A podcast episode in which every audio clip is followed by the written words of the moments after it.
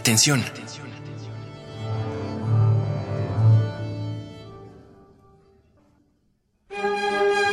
Furia, miedo, ímpetu, valor, incertidumbre, calma, duda, amor, alegría. Todas las emociones pueden contenerse en las cinco líneas de un pentagrama.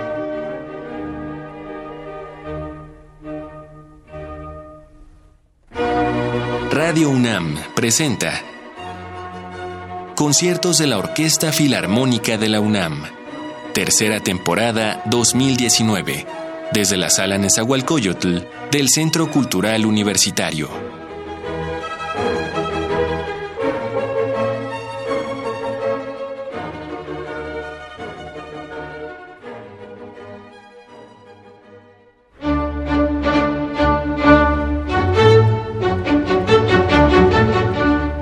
Bemoles que se le pueden encontrar a la Navidad son desafortunadamente ciertos.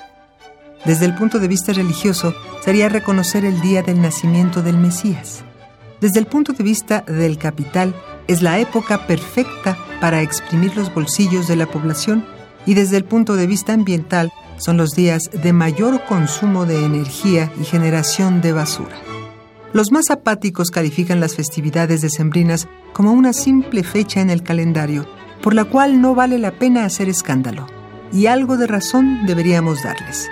Precisamente porque es solo una fecha en el calendario, es que estas fiestas pueden ser lo que cada uno de nosotros quiera. Es también una buena excusa para reunirse con familiares y amigos. En general, son días en los que se permiten ciertos descansos laborales y de alguna manera flota en el ambiente un acuerdo mutuo y silencioso de intentar llevar las festividades con la mayor calma posible. Por ello es que después de terminar su temporada, la Orquesta Filarmónica de la UNAM decide realizar un último concierto en el año dedicado a interpretar algunas de las piezas musicales más memorables de estas fechas. Si ya conoces el camino y la tradición, es una alegría muy grande para nosotros el que vuelvas a acompañarnos en otra emisión. Y si es tu primera vez, te invitamos a sumar este concierto a tu lista de posibles tradiciones para las fiestas decembrinas. Pietro Ottoboni es una de las figuras eclesiásticas mejor recordadas por la historia del arte, pues más que por ser cardenal o sobrino del Papa Alejandro VIII, Ottoboni es recordado como un excelente mecenas que otorgó múltiples favores a artistas, poetas y músicos de su tiempo.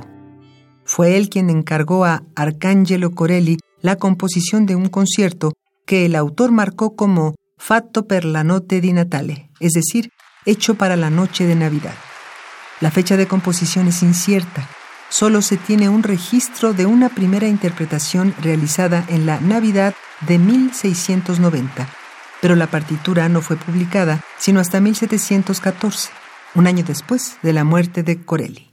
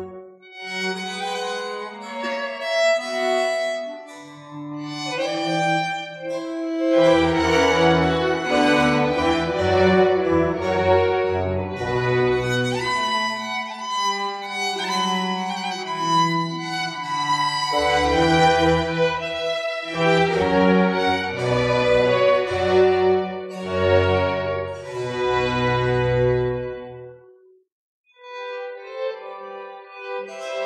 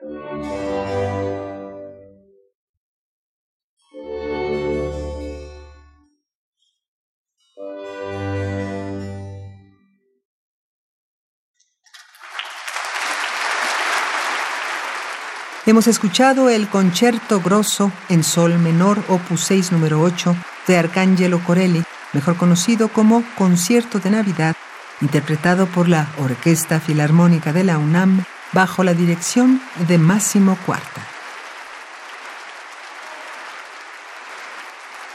Green Sleeves o Mangas Verdes es probablemente una de las piezas musicales mejor instaladas en el inconsciente colectivo, pues de ella han derivado todas las musicalizaciones de caricatura que intentan retratar la Edad Media.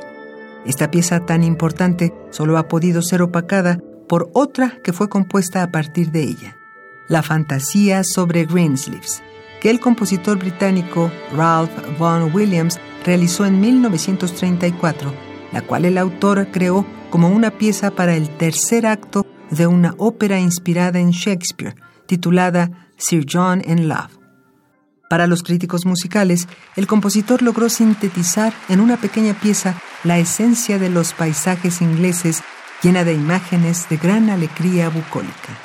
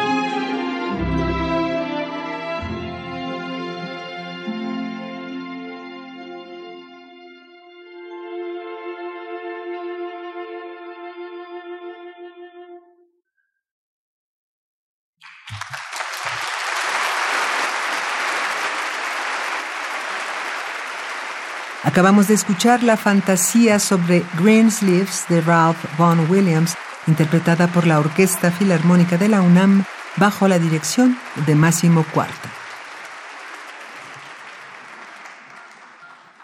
Es curioso que una de las figuras más adoradas por la fe católica sea también aquella que se encuentra fuera de la Santísima Trinidad.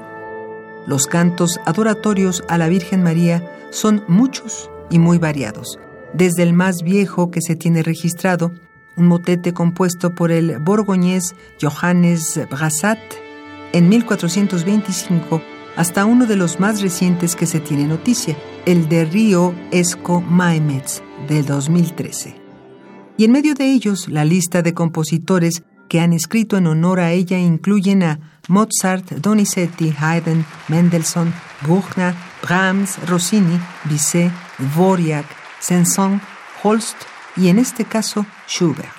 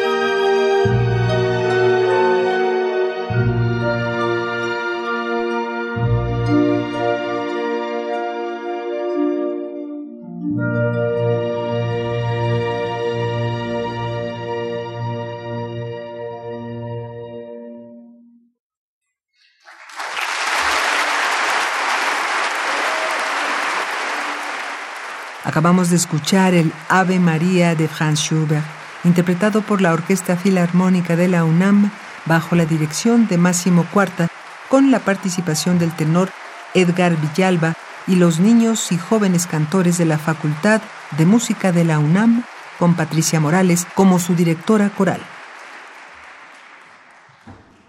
La siguiente pieza es un excelente ejemplo de la construcción de una tradición. Isaac Watts fue un poeta, teólogo y lógico contemporáneo de Handel y autor del himno Joy to the World, para el cual tomó como inspiración el Salmo 98. Este poema aparece en una colección de himnos del siglo XIX y está acompañada por una partitura que solo está firmada como From Handel, cuyo arreglo fue realizado por un compositor llamado Lowell Mason. Sin embargo, la pieza, aunque tiene mucho de la composición hendeliana e incluso parece referenciarlo, esta pieza no se encuentra entre sus trabajos. Sin embargo, hasta la fecha, esta mezcla titulada Joy to the World, quizá por la misma fuerza musical o por algún conocimiento escondido en las páginas de la música, sigue siendo, hasta la fecha, atribuido a Händel.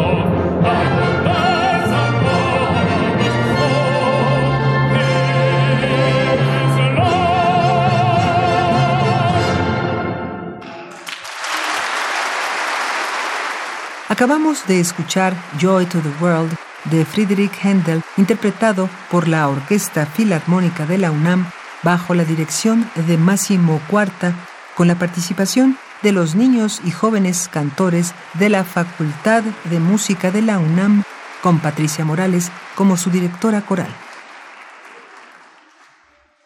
Las siguientes piezas no requieren presentación. Forman parte del paisaje sonoro del mundo en estos días y por ello son dignas de un lugar en la mayor sala de conciertos de la UNAM. Disfruta de esta recopilación de canciones navideñas interpretadas por la Orquesta Filarmónica de la UNAM bajo la dirección de Máximo Cuarta, con la participación del tenor Edgar Villalba y los niños y jóvenes cantores de la Facultad de Música de la UNAM, con Patricia Morales como su directora coral.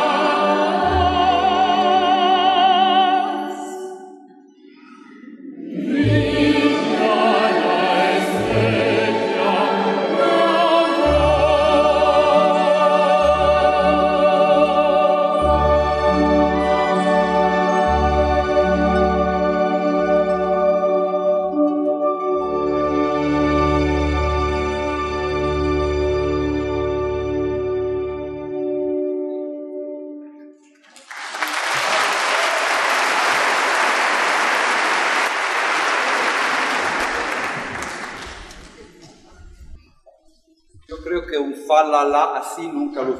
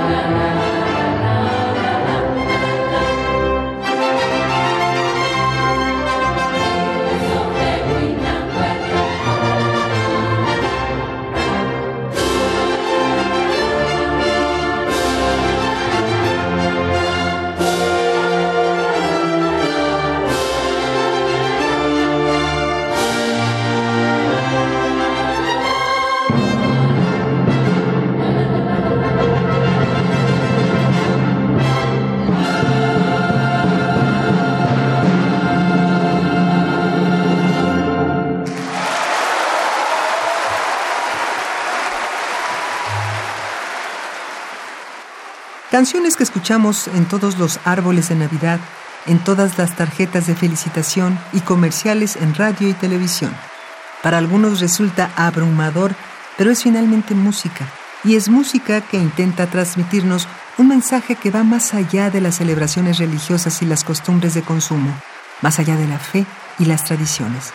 Intentan transmitirnos la paz. En verdad, las fechas decembrinas no son más que otro cuadro en nuestro calendario, pero es también una excusa para intentar aproximarnos a un mundo más pacífico y fraternal. Y sin importar las circunstancias, este sentimiento siempre debe ser aplaudido y en la medida de lo posible realizado. Muchas gracias para seguirnos en, estos tres años maravillosos de conciertos hermosísimo. Entonces, solo decir un grande augurio de feliz Navidad y feliz Año Nuevo. Gracias.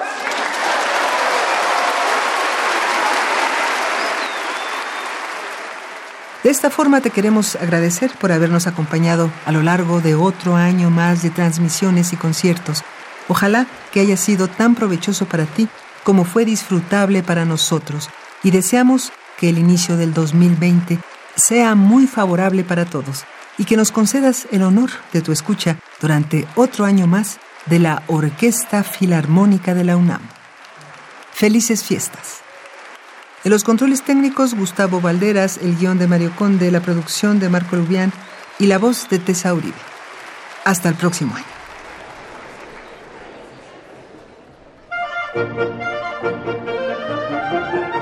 Cada emoción es una transformación. Por hoy, hemos tenido suficientes rostros. Radio UNAM presentó tercera temporada 2019 de la Orquesta Filarmónica de la UNAM, desde la Sala Nezahualcóyotl del Centro Cultural Universitario.